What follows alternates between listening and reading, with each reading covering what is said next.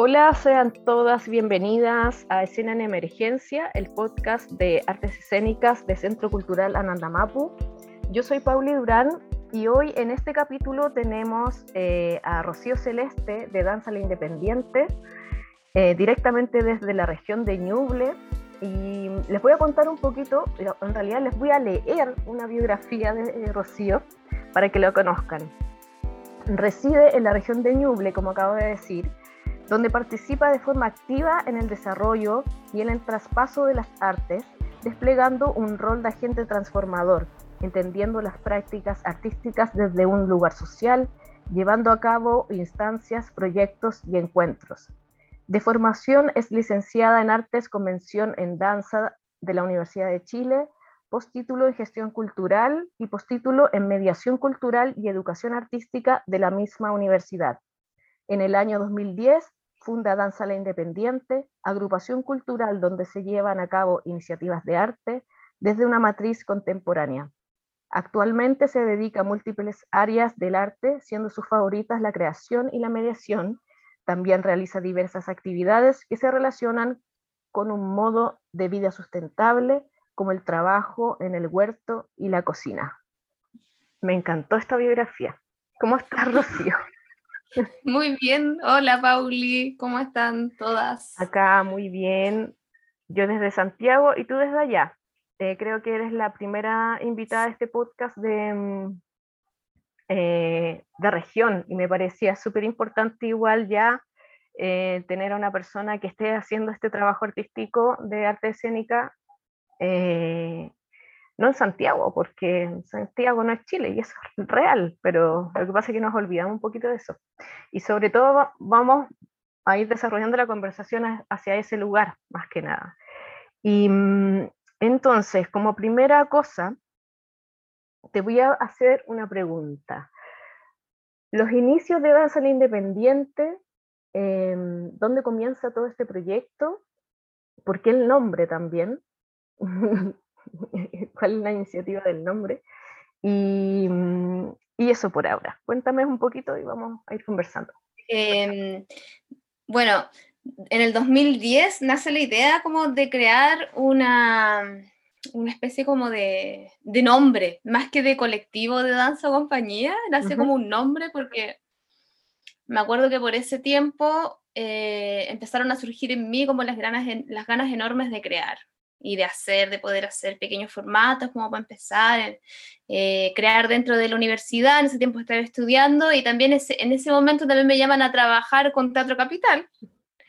Eh, y es ahí también donde comienza a aparecer este nombre y la Independiente nace por, como el nombre mismo, nace como desde la idea de la independencia, porque desde muy pequeña eh, tuve que asumir responsabilidades que me llevaron a un modo de vida muy independiente desde muy chica. Entonces finalmente era como, ok, danza y, y ¿cómo le pongo? Era como, ya, independiente, po, porque lo hacía de manera muy independiente. En los inicios, claro, uno cuando comienza a crear no pensáis tampoco ni en financiamiento, ni en nada, como que surgen las ganas de crear y te ponía a crear, como que no importa nada más que crear. Eh, y, así parte, Y finalmente también, hoy en día es Agrupación Cultural Danza la Independiente. Eh, y mi, mi, modo de trabajo, que viene siendo así ya hace, hace, varios, varios años, que fue una cosa que se fue dando sola, es que para cada proyecto voy trabajando con, con personas distintas eh, o bien hay algunas que se sostienen en el tiempo también, pero voy cambiando como de grupos creativos, como un poco mm. pensando en lo interdisciplinario, porque como me gusta mucho trabajar con personas de otras áreas, incluso es muy divertido porque se llama danza la independiente, pero no sé qué porcentaje de bailarines ha pasado por danza la independiente, de hecho yo creo que han habido tal vez son múltiples músicos, eh, asistentes sociales, eh, psicólogas, pintores, eh, artistas mm, que hacen diseño, sí, como de muchas áreas, entonces como que, nada, por eso es como agrupación cultural, danza independiente, porque creo que finalmente como el colectivo se arma como para el proyecto que estemos pensando en ese momento y se forma la, agrupación cultural. Siento que, que, es como más amplio mm. el nombre agrupación agrupación cultural. Sí, por supuesto. Por me quedé con él también. Claro, y sobre todo por el tema que estás hablando de, esta que este, siempre está, el, la agrupación siempre está con una órbita que va cambiando de, de intérpretes y de artistas que están colaborando siempre para la, para la agrupación. Y por eso, claro, me llamaba la atención porque al, al escribir, de hecho, la, la, pauta antes de grabar el, podcast, dije, ya, Danza Independiente, ¿por qué el nombre y cómo, cómo se hace este enlace luego para la, la colaboración artística? Que es súper importante lo que tú estás mencionando, que es una agrupación que sí eh, se basa, por, por, decirlo así, en la, en la danza, pero no necesariamente son solo bailarines o bailarinas los que claro la agrupan. Sí, porque los focos también fueron cambiando, como que en un momento nace Danza Independiente eh, y nace con la idea de crear, ¿no es cierto?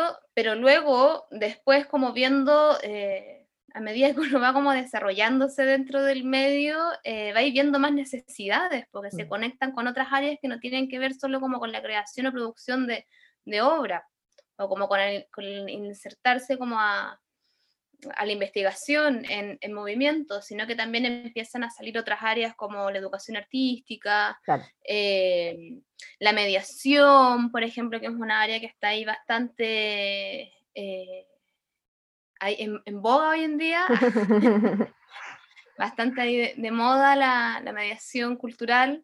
Em, y empieza a salir también al momento también en que me vengo a, vivir a Ñuble, comienza a a, aparecer un lugar más social del arte.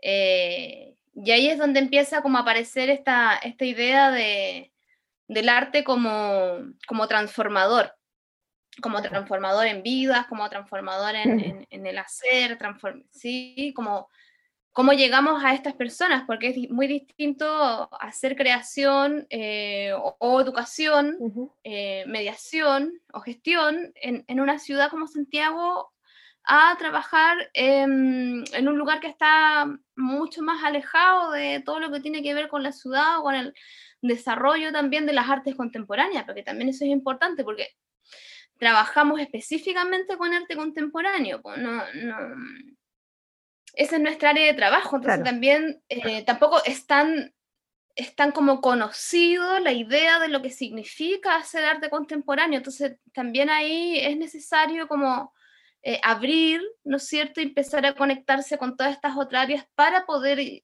lograr algún impacto en, eh, o algún, algo que transforme en los espectadores o en las estudiantes o en, como que ahí se va, se va, finalmente las cosas como que se han ido desarrollando y se han ido eh, mostrando como por sí solas los caminos, porque súper importante decir que no hemos parado de trabajar. yo siempre hablo en plural, como que finalmente eh, estoy dirigiendo la agrupación cultural, pero siempre hay personas que están detrás de todos estos proyectos, por eso es que hablo en plural.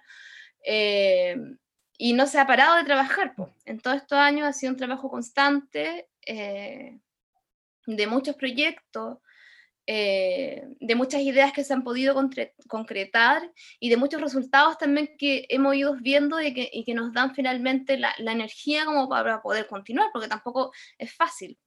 Sí, tampoco me es fácil poder moverse durante tantos años eh, como bajo un nombre y, y poder vivir también de eso. Ahora no es que solo vivamos de eso.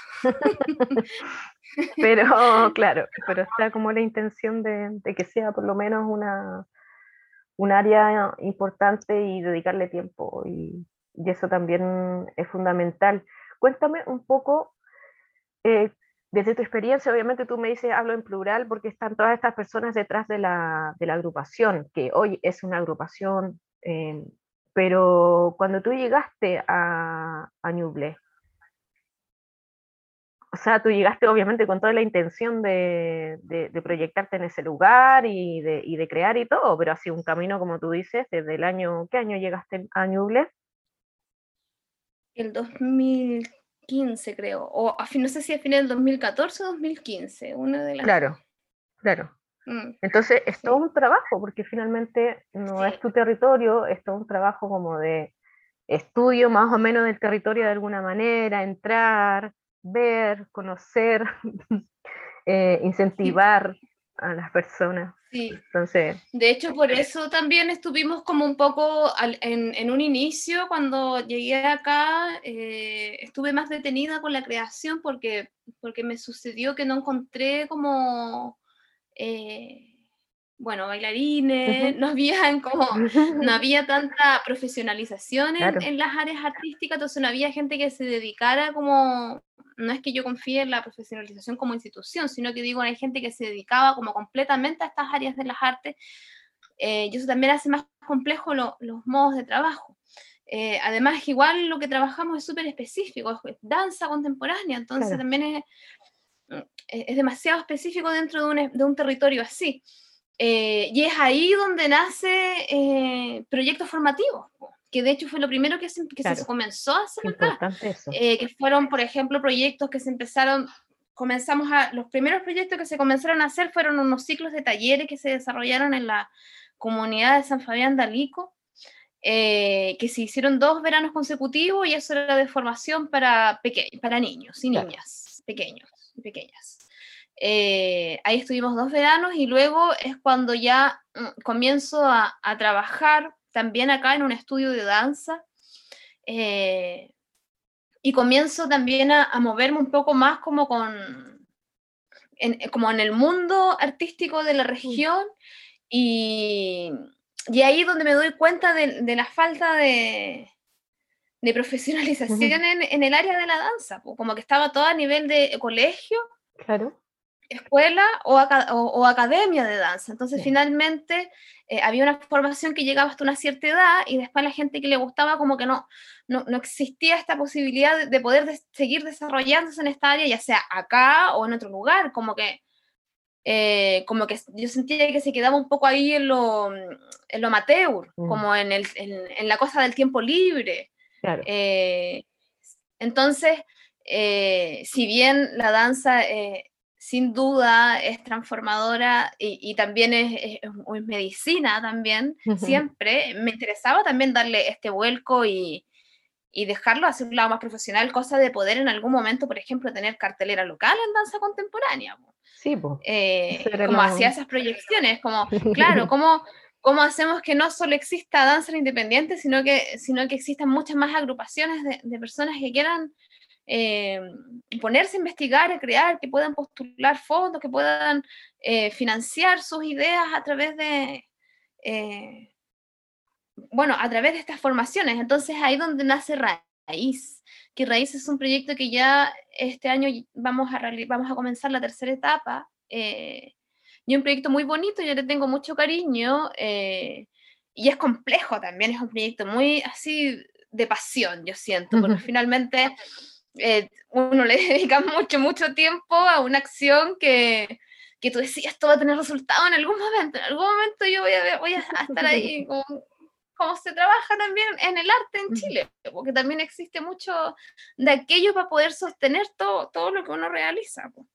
Eh, y sí, ah, eh, es un proyecto que, que, es muy bonito porque, porque también ha venido mucha gente y ha podido conocer el territorio. Eso también tiene raíz, que, que se financia, es un proyecto que contempla clases regulares, que contempla seminarios, que contempla formaciones. Por ejemplo, el año pasado lo, abrimos como a tres áreas, se hizo un área de creación específico, un área de pedagogía, un área de interpretación. Entonces también ahí eh, la gente va viendo hacia dónde, hacia dónde ir, eh, cuál es la área que a mí me gusta más, dónde me puedo desarrollar, eh, como tratando ahí de, Mm, de tener distintos focos como para llegar a distintos públicos dentro de una misma, de una misma intención, ¿no es cierto? Que es mover esto. Como que mi, idea es que en algún momento exista creación local, cartelera local, eh, que la gente vaya, estudie, vuelva, eh, realice, no sé, todo, todo acá, todo sirve. estamos como, y ahí descubrí porque estamos como en esta etapa más formativa. Claro. Eh, claro, y, que necesitaba primero como comenzar a formar para luego comenzar a, crear.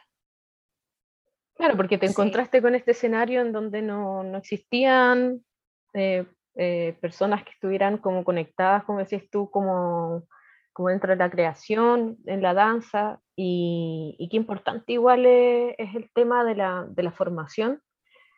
Eh, de hecho, podríamos como un poquito hablar de la educación artística también en algún momento, porque el otro día también tenía una conversación con una persona que es gestora cultural y me decía que, o sea, comentábamos, conversábamos en realidad eh, lo, la falencia que tiene el arte en general en Chile tiene que ver con la difusión, pero no hablamos solo de la difusión del afiche que uno ve en, en Instagram o el afiche que ve pegado en la calle, sino que la difusión real, la difusión de, eh, de territorio. ¿Cómo, cómo yo eh, proyecto a mis futuros, por decirlo así, público, mi futura audiencia, desde la infancia, por ejemplo. ¿Cómo, cómo hago ese trabajo que es como de cero prácticamente para que en un futuro pueda existir esta, esta como dices tú, ojalá que exista eh, eh, danza contemporánea en, en, cartelera en algún momento, eh, que la gente pueda, pueda asistir, que la gente lo, comience a visualizar todo este trabajo que estás haciendo tú como de hormiguita así, hasta ese, hasta, hasta ese como objetivo principal, inicial, como se quiera llamar.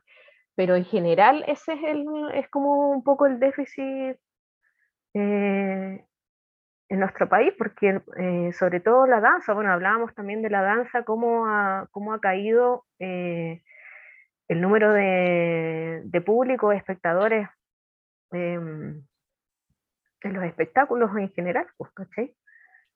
Y bueno, eso, eso era como mi acotación. yo creo que hay algo súper importante eh, que tiene que ver cómo es que yo creo que la educación artística es fundamental, es fundamental como para el desarrollo de, las personas más allá que se vayan a dedicar o no al área de las artes, te entrega un, millón de valores, de, modos de ver la vida, de, sí, de maneras para, para enfrentarte en la vida, para desarrollarse, para conversar, para dialogar.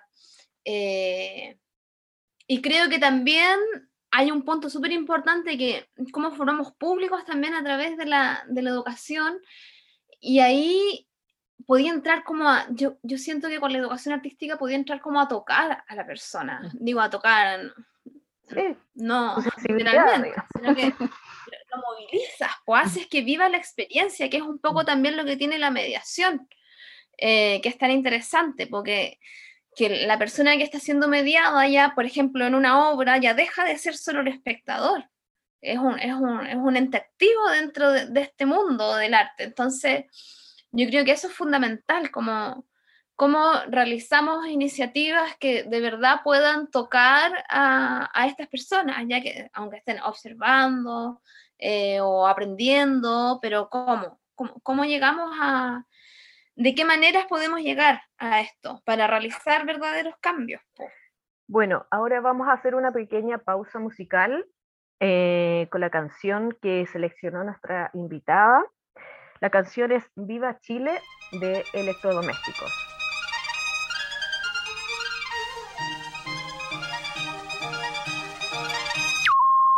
¿Ves siempre las líneas de la mano o espera que te pida la persona que se la vea? Cuando Mira, consulta a un particular, por ejemplo. Carlito, en la línea de la mano una persona puede estar gorda, flaca, según se van reduciendo, se van agrandando las palmas de las manos. Ya, ¿Eso hace difícil verlas después? Sí, pero Carlito... ¿Cuál es tu eh, fuerte, digamos, para...? El fuerte mío es la cara de la persona. Ah. Ahí sí es que si están pensando bien, están idiotas por dentro, perdóname. ¿No lo quieren decir? No lo quieren decir. Sienten ira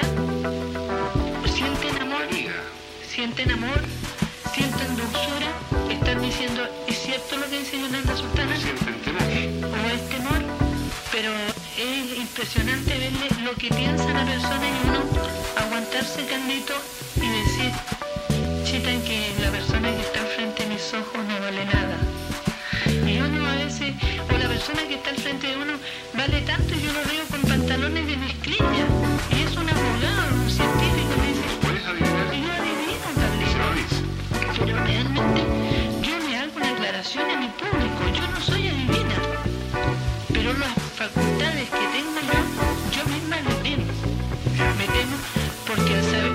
saber lo que me va a pasar un día para otro. Porque afuera de esto tengo una paz muy interior dentro de mi alma. No le tengo miedo a nadie ni nada. Viendo centenares de luces como van subiéndose hacia el cielo y pidiéndole un ruego a Dios. Si ruego a Dios, yo le pido que el 85 nos traiga cosas positivas y no negativas. Que hagamos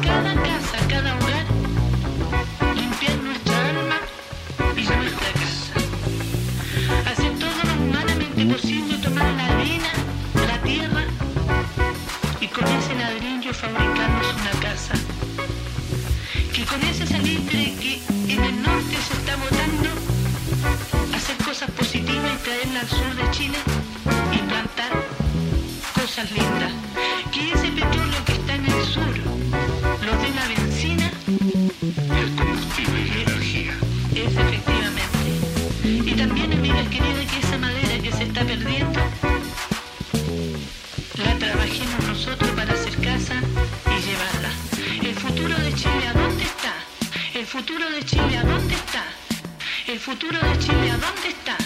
El futuro de Chile, ¿a dónde está? En ese mar que tranquilo lo baña. Ahí está el elemento nuestro diario, que es tan barato el pescado y no lo sabemos utilizar. Amigos queridos, Yolanda Sultana dice, ¡Viva Chile!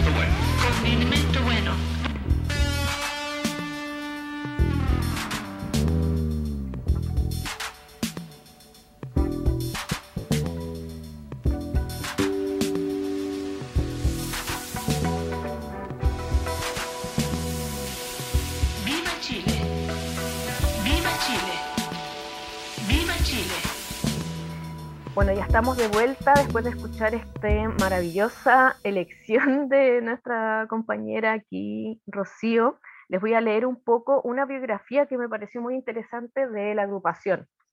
Electrodomésticos agitó la escena artística chilena de los años 80, no solo desde un punto de vista musical, sino también en lo visual y técnico.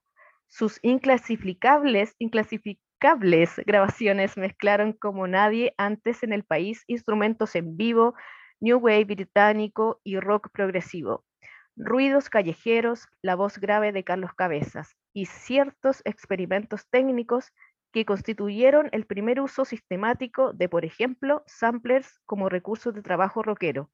Todo ello lo convirtió en un referente ineludible de la creación de resistencia durante la dictadura y en un nombre de gran influencia para las corrientes independientes por venir en el país. Su historia, dividida en dos etapas, aún se escribe, con un trabajo de grabaciones y presentaciones en vivo que esquivan el imperativo puramente nostálgico. me encantó esta biografía también. Y me parece interesante también leerla luego de, tu comentario. O sea, me gustaría primero saber por qué elegiste esta, esta canción. Em, y eso, y después vamos comentando a raíz de la biografía. Mira, yo tengo que ser sincera y te debo decir que cuando me dijiste escojo una canción, como te dije, pasé desde Congreso hasta las supernovas, ¿sí? sí. Y dije, ay, me gustan tantas, a mí me gusta mucho la música chilena y escucho mucha, mucho, mucho música chilena, busco música como para eh, ir conociendo más. Eh, pero finalmente llegué a electrodoméstico. Eh, yo creo que si yo hiciera música en algún momento, me gustaría llegar a hacer algo así. Como lo pensé como por ese lado, igual. En alguna vida, cuando yo haga música, creo que haría algo así. Me encanta la mezcla, yo creo que es contemporáneo ya no poder más. Eh, siento que, que un poco somos como, mm, no sé, me siento también cercana como al lenguaje este, como de la mezcla, como de lanzar, como de de hacer resistencia también, po, a través de, de esto, que, finalmente no es una pancarta, ¿cachai? Es, es, realmente, realmente hay una propuesta ahí interesante, hay una mezcla interesante, hay texto, hay música, hay, hasta improvisación entre medio, yo diría, bueno, todo debe haber partido también como desde ahí, como que me llego hasta imaginar un poco el, proceso creativo que tienen los amigos también como para llegar a, hacer esto como que me lleva a muchos lugares, no solo eh, a Chile. Y creo que es clave el momento de la canción donde dice el futuro de Chile, ¿dónde está? Y creo que finalmente es una pregunta que, ¿esta canción de qué año es? ¿Del ochenta y cuánto? Ochenta y tantos debe ser. 85, 85 ¿no es cierto? Algo así, y nos seguimos preguntando lo mismo. Entonces también encuentro súper interesante eso, cómo pasa el tiempo y nos seguimos preguntando y el futuro de Chile dónde está. Como sobre todo también es una cuestionante que sale muy a flote también a partir de, de todo lo que vivimos desde el 18 eh, de octubre.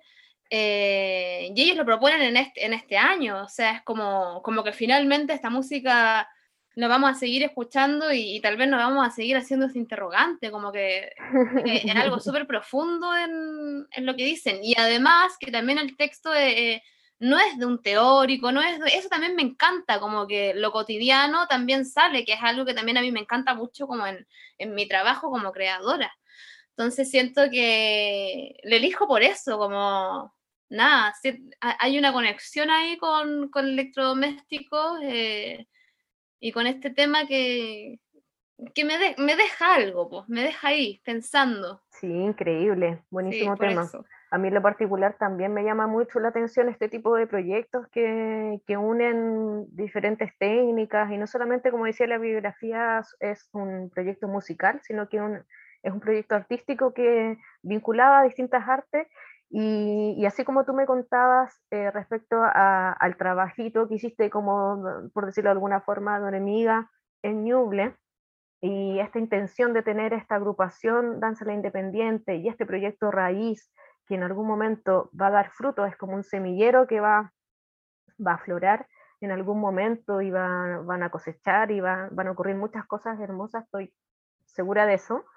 Em, cómo, cómo existe también esta intención desde tu parte de eh, eh, formar a personas, no solamente, eh, como decías tú, a lo mejor que en un futuro van a ser bailarines, sino que a lo mejor van, van a tener esta intención y esta motivación hacia lo artístico, y también lo interesante que es trabajar con otras personas de otras áreas,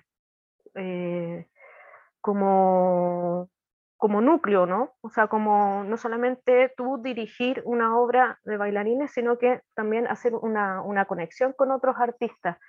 ¿Me podrías como, podríamos como un poco conversar sobre eso, sobre esa iniciativa?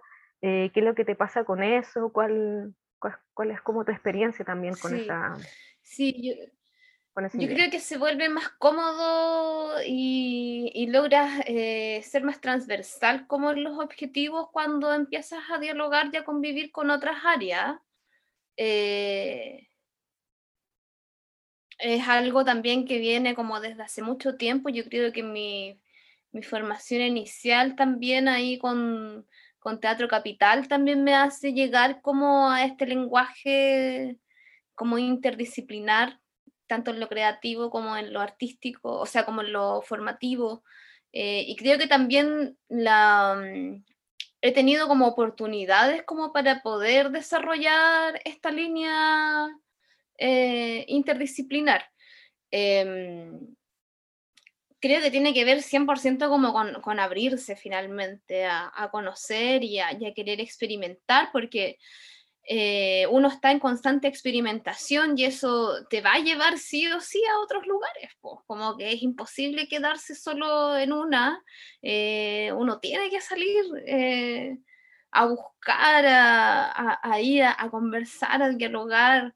Me gustaría siempre que fuera mucho más abierto todavía. Siento que también es algo que está como, eh, siempre, siempre uno está como recién empezando en todo. Eh, como siempre es un volver, eh, un volver a comenzar, un volver a ir. También hay algo ahí con eso. pero finalmente, yo siempre he dicho que, debiera como existir una carrera que fuera como arte contemporáneo, como que yo hubiera sido una estudiante perfecta para eso, como que, te, como que pudiera ir pasar por todas las áreas como de experimentación, de creación, de formación y finalmente, porque yo creo que, que finalmente todo se va uniendo, como todo se une finalmente, como finalmente estamos haciendo, ¿cuál, ¿cuál es nuestro fin? Como el fin también de, que yo tengo siempre tiene que ver con el público, con el espectador, con, con, este, con este ente más, con volver a, este, este, ente más activo, eh, me obliga también como a involucrarme en, otros espacios pues, y con otras personas.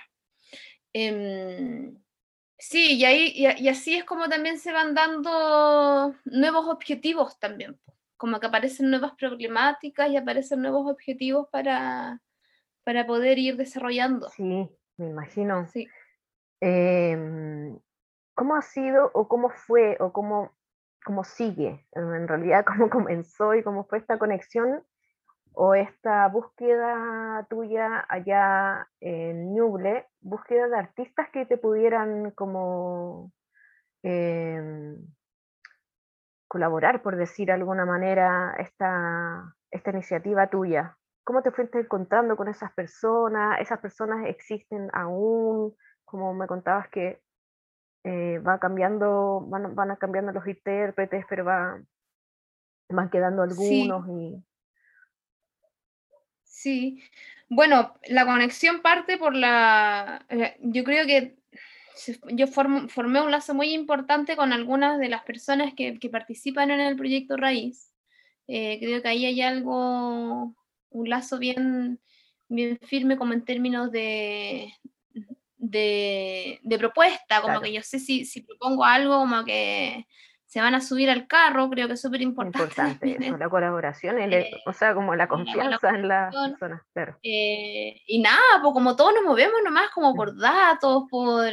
Eh, también yo soy súper activa, entonces como que me llaman a la reunión de, y yo ahí siempre voy, ¿cachai? Como que vamos a celebrar el Día de la Danza, y yo siempre lo celebraba donde fuera. Claro. Entonces también eso abre como nueva, ah, te, te, lleva a conocer nuevas personas. Entonces finalmente fueron cosas que, que se fueron dando, como que todo se fue dando como para, para ir abriendo. Ahora siento que también falta, falta mucho, como me gustaría eh, abrir mucho más, como conocer mucho más. Pero también es así como van llegando nuevas posibilidades. Ahora también se ha visto con la, con la pandemia, eh, ha pasado mucho que las regiones han comenzado a aparecer.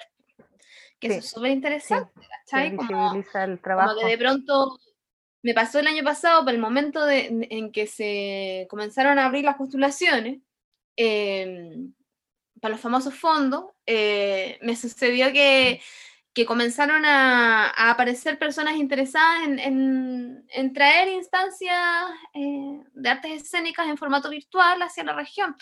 Eh, y creo que también nos abre como una nueva alternativa, como este, medio, este nuevo medio virtual, que obviamente no es el lugar donde nosotros estamos habituados a, manejar, ¿no? Eh, ha sido todo un desafío, ¿no es cierto?, enfrentarse como a, bueno, hasta hacer clases. Yo hice clases hasta por WhatsApp en un proyecto, imagínate, porque acá hay muy poca conectividad también en zonas rurales, entonces también hay, hay un problema bien, una mm. problemática bien fuerte social. Eh, pero yo creo que, que la, la, pandemia finalmente ha sido eh, súper importante como para volver a abrir eh, como los ojos un poco para cachar qué está pasando en otros territorios. Eh, ahora, por ejemplo, no sé, yo creo que, yo me imagino que gente tal vez de ciudades más grandes se ha sorprendido de la cantidad de festivales que hay en regiones, eh, de las compañías que están activas en regiones, eh, de la gente que está haciendo un trabajo mucho más pujante muchas veces que en las ciudades grandes, porque trabajáis en, en, zonas rurales, trabajáis, ¿no es cierto?, con, de pronto con personas que no tienen ninguna conexión, que nunca han visto arte, que, que nunca han escuchado una música, que nunca... Sí, entonces eh, yo creo que ha empezado a aparecer eso y eso me ha parecido bueno, es como lo único bueno. ¿ah? lo único bueno. Sí, qué importante cómo se empezó a visibilizar el trabajo de, de, los artistas en regiones, eso sí, eso yo soy testigo de eso y, y verdad, o sea, eh, como... Es, eh, me pasa algo como bien extraño respecto a ese tema, porque Em, si bien teníamos la noción de que existían instancias eh, de artes escénicas, en particular en otras regiones, como festivales, como encuentros y ese tipo de cosas, no teníamos claro, eh, hablo solamente como yo en Santiago y quizás otras personas en otras regiones también, em, no teníamos claro eh, qué tantas personas se dedicaban a este arte en cada territorio, ¿no? Como que, claro, decían, ah, el festival, eh, no sé, por decirte uno, no sé, los temporales teatrales que llevan años y años y años trabajando, y así muchos festivales que se hacen a nivel nacional. Pero independiente de eso, ¿cómo yo conozco a las agrupaciones que sí están haciendo trabajo de arte escénica en, en región?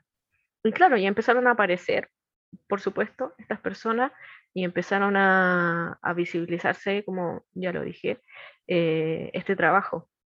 Em, te quiero invitar un poco a que volvamos un poquito atrás en la conversación em, y hablemos un poquito de educación emocional. No sé si, si tienes como alguna idea de educación emocional y cómo esto se puede vincular con la educación artística eh, en el quehacer de un artista como en el ámbito social, digo, y educacional. Yo puedo hablarlo como desde, yo creo que desde mi experiencia personal y tal vez desde algunas experiencias que he visto en, algunas estudiantas, eh, eh, donde uno puede decir que, que el arte eh, es fundamental para el desarrollo emocional y expresivo. Em, es que también estamos en una sociedad donde eh, las emociones y la expresividad, la creatividad están súper por debajo, siendo que son cosas súper fundamentales como para, que las personas se desarrollen em, con valores también, cómo vamos sintiendo, cómo vamos eh, enfrentando. Em, sí, yo creo que, que necesitamos finalmente más, eh, más arte. Necesitamos más arte en, las aulas, necesitamos educación artística en los establecimientos educacionales, necesitamos que sea parejo, que llegue a todos, a todas. Em, pero como de educación emocional, como, como tema, no me puedo atrever a comentar porque no es un tema que yo he estudiado. Más que nada como la vinculación de la, de la, educación emocional en el, y en la educación artística, em, me refería un poco a cómo, cómo se puede vincular el quehacer artístico y cómo se cómo se impregna este quehacer artístico en, el individuo que hace estas prácticas. Por ejemplo, em, no sé, una idea, eh, quizás eh, si es que desde niño comprenden la educación o comprenden los contenidos desde un quehacer artístico, eh, posibilita o facilita a que este conocimiento sea un conocimiento mucho más significativo y, por supuesto, se quede un poco más impregnado en, la persona que recibe ese conocimiento a través de esa, esa vía. Eh, y así también cómo generamos, eh, lo que hablamos un poquito antes, cómo generamos esto, estas audiencias futuras de este arte y estas personas que puedan acceder al arte desde un lugar como más, más, más genuino, más, más, fluido. Eh, incluso por una necesidad de, mm, personal, digamos, no solamente como intelectual, ¿caché? Entonces, nada, hacer como un comentario sobre, sobre ese tema me parecía como interesante, sobre todo como por el trabajo que tú estás haciendo allá, eh, de formación principalmente, obviamente como hablábamos antes, que era como lo, como lo que tú dijiste ya, primero hay que hacer esta, esta, esta, este trabajo de formación para que luego fluya un poco más, más orgánico el trabajo artístico en la región. Yo creo que, mira, he trabajado en, programas educativos en los cuales he tenido la posibilidad de trabajar eh, en colegios, de, muchos colegios de zonas rurales, pero también he, trabajado en colegios particulares y en colegios subvencionados. De todo tipo de, de chiquillas y chiquillos he tenido y he podido conocer. Y me he dado cuenta que, que hay un problema de base que es que no tiene que ver con el establecimiento en el, en el, que te estés educando, sino que tiene que ver de cómo se plantean los programas educativos. Porque ahí me di cuenta, de hecho, un día que... Esto me di cuenta cuando estaba trabajando en un colegio en San Gregorio eh, con un primero básico. Y ese año decidí hacer eh, un proyecto, tenía que estar ocho meses con, con los chiquillos y era una vez a la semana ese año decidí hacer un proyecto que se llamaba Danza y Trazo. Eh, y con ese proyecto yo tenía que eh, pasar la materia de ciencias naturales, que no estoy segura si todavía se llama así, pero me acuerdo que era ciencias naturales. Entonces, como que me pasaron el libro de ciencias naturales y, y yo a través de la danza y el trazo tenía que pasar. Entonces, ahí me di cuenta que, por ejemplo, cuando los chiquillos tenían que conocer eh, los sabores ponte tú los sentidos, ya, vamos a los sentidos. Eh, no le hacían experimentar con sus sentidos y eso lo encontré súper heavy, como que eh, era como, en, en, el libro tenían como tres frutas, ponte tú, estaba la naranja que era la fruta ácida, estaba la fruta dulce y estaba... Entonces los niños abajo tenían que poner, ¿qué sabor tiene esa fruta? Y como que finalmente en el libro se asume que el niño eh, probó esa fruta en algún momento y por eso él debe saber que es ácido dulce. Pero ¿qué pasa si yo llevo esas frutas y las comemos en conjunto y vemos qué sucede con esa fruta y cómo nos emocionamos y qué sentimos y tal vez el que la encontró ácida no la encuentra tan ácida y la encuentra media dulce y ahí surge o cómo nuestro cuerpo también se manifiesta como a partir de, de, lo que está pasando simplemente con el hecho de comer una fruta y descubrir su sabor. Entonces, yo creo que, el tema de la emocionalidad, más que con el territorio, tiene que ver con el cómo nos estamos enfrentando a pasar los contenidos. Eh, cómo dejamos de lado la experimentación y la creación una vez más como que finalmente ahí tenemos un mundo. Yo igual entiendo, porque igual eh, las profes trabajan de pronto en colegios donde, luego tenéis dos por dos, tenéis 45 chiquillos en la misma sala, eh, eh, todos tienen muchas ganas de hacer, entonces es, es, bien complejo tal vez llevarlo, pero tal vez si se repensara, si, si se trabajara tal vez más en conjunto, como por eso la, la, idea de las áreas también, pues viste, si se trabajara, si los programas se hicieran en conjunto con todas las mm. áreas, ¿cachai? Y hubiera tal vez un artista entre medio ahí opinando, que no creo que haya cuando hacen los programas eh, de ese tipo de programas, eh, como de matemática, de lenguaje, tal vez podríamos darle un vuelco a la educación, pues ahí no tendría que ver en qué colegio estudio, sino que tendría que ser eh, en qué de qué manera estoy recibiendo esos contenidos. Yo creo que eso es fundamental en la educación artística porque los educadores artísticos tienen y educadoras artísticas tienen esa visión creativa.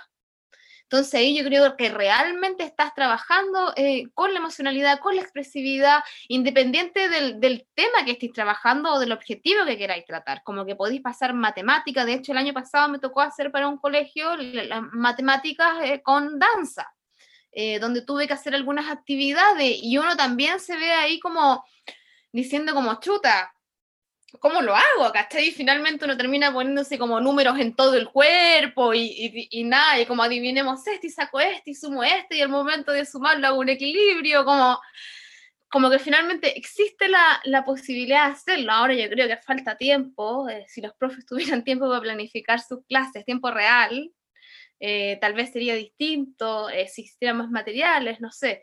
Eh, pero creo que por ahí va un poco como la visión artística en relación con la emocionalidad, como que es súper importante que la persona pueda realmente experimentar incluso para, para nosotras que ya grandes, ¿cachai? Como necesitamos experimentar y pasar por, por, por, lo que se necesita para poder realmente saber cómo mi cuerpo reacciona, porque no solo somos mente, ¿no es cierto? Cómo, cómo nuestro cuerpo se afronta a esto, cómo, cómo voy resolviendo.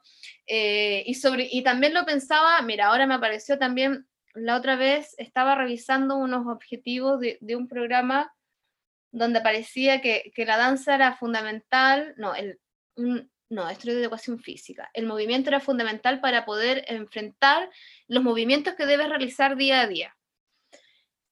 Y, y sí, po, y súper razón, po, pero ¿cómo lo hacemos, cachai? Por eso también a los 50 años, como que nadie se puede agachar, cachai? Como que son cosas súper...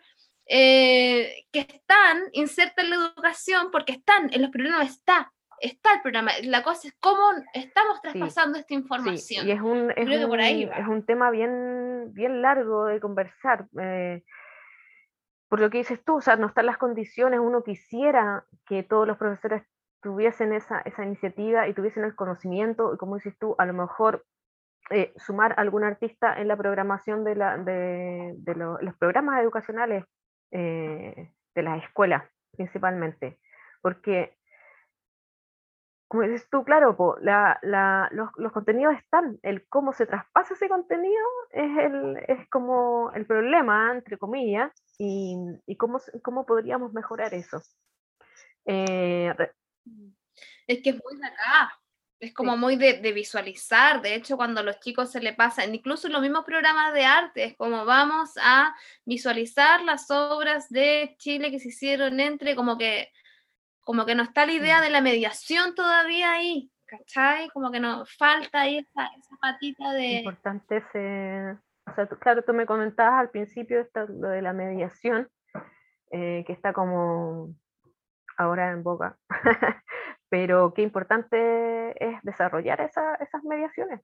Eh, es como el aporte que se podemos hacer a lo mejor desde nuestra experiencia artística, cómo poder entregar los artistas que estamos vinculados al, a la educación, que en, su mayoría sí lo está, eh, en un principio quizás por una necesidad laboral de poder contener eh, la creación y poder contener lo monetario, entonces comenzamos, comenzamos a, a vincularnos desde muy desde un, de, inicio la mayoría de los artistas en, en esta labor educacional pero cómo también la llevamos eh, a una profundidad, más que enseñar una técnica o enseñar una forma de hacer mi arte o lo que yo hago o lo que sea, cómo lo podemos también vincular a, a nivel como un poco más, más amplio. Sí, a mí me pasa un poco que... En un programa de educación que siento, siento a veces que, la, que las artes contemporáneas como que evolucionan solas, como que evolucionan sin la gente. Y eso eh, para mí es como un tema ahí bien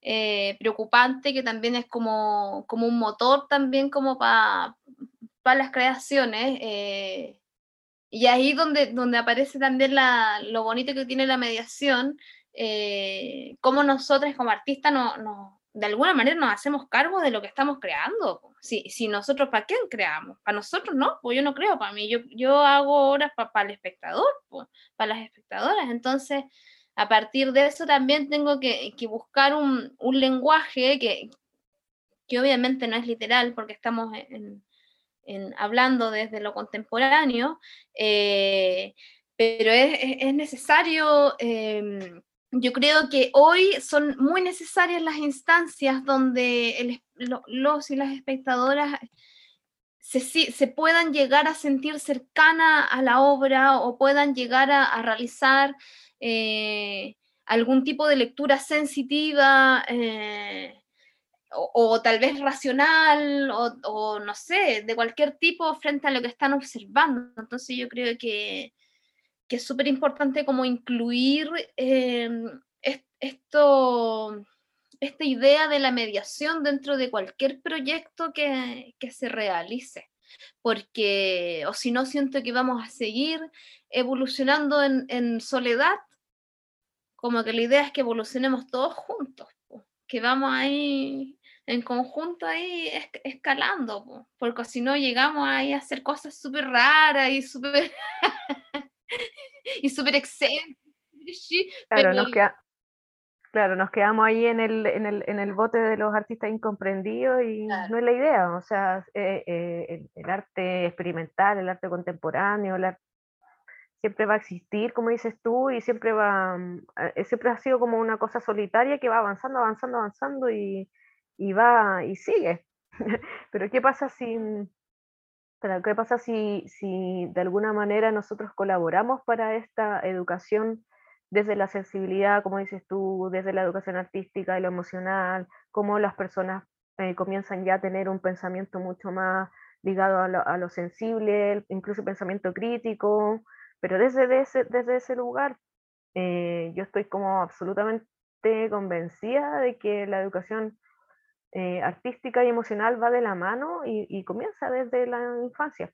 Pero em, cómo, cómo, cómo nuestra labor también va, va, va desde, desde, ese lugar y, y cómo también eh, ya hace muchos años atrás ya eh, esta cosa del coeficiente intelectual que se medía como eh, a través de unas pruebas y tú decías, ya tengo tanto coeficiente intelectual en comparación, por decirlo de alguna manera, a la inteligencia emocional, ya no tiene mucho, mucha relevancia, digamos, una persona con un confesión intelectual elevado, eh, claro que puede ser un genio, pero quizás emocionalmente, ¿qué pasa? ¿Cómo podemos medir el coeficiente emocional en las personas? y, es fundamental, creo yo. Te quiero agradecer por tu tiempo, por tus palabras, por tu por todo lo que por todo tu trabajo también que obviamente va, repercute en todos nosotros, independiente si estamos ahí en tu mismo territorio o no, o sea, obviamente es un trabajo en conjunto, siempre he creído en la colaboración y en, la, en, el trabajo em, que toma en cuenta al otro, ¿no? No, no desde un hermetismo, porque finalmente nos acabó mucho con hacer ese trabajo así. Y, y eso, Rocío, te quiero agradecer. No sé si quieres decir algunas palabras. Gracias a ustedes, gracias a ti, Pauli, por la invitación. Eh, agradecida también eh, de, que se abran estos espacios y de que podamos eh, escucharnos. y nada, pues muchos cariñitos y muchas gracias. A ti. Y los dejo a todos y a todas invitados a, mm, que revisen el Instagram de Anandamapu, arroba Anandamapu, sí, tal cual, para que puedan participar de las actividades. Estamos con muchas actividades, eh, vamos a comenzar ya con varias actividades que están ah, de modo digital, ahora en modo presencial, para las personas que están acá en Santiago, actividades gratuitas también online, estuvimos con un, una actividad gratuita el sábado que tenía que ver justamente con producción em, escénica. Y, estuvo buenísimo porque no solamente habían artistas escénicos en la clase, sino que también había personas vinculadas a la educación, personas vinculadas a corporaciones culturales, eh, había una persona de hecho que trabajaba en párvulo y que le le interesaba el tema artístico y cómo producir sus obras con, los, bebés párvulos y cómo vincularse con este, con este mundo que, que quizás para ella está un poco ajeno. Así que eso, los invito a todos y a todas que nos sigan en las redes sociales, que escuchen el podcast y muchas gracias a todos y a todas.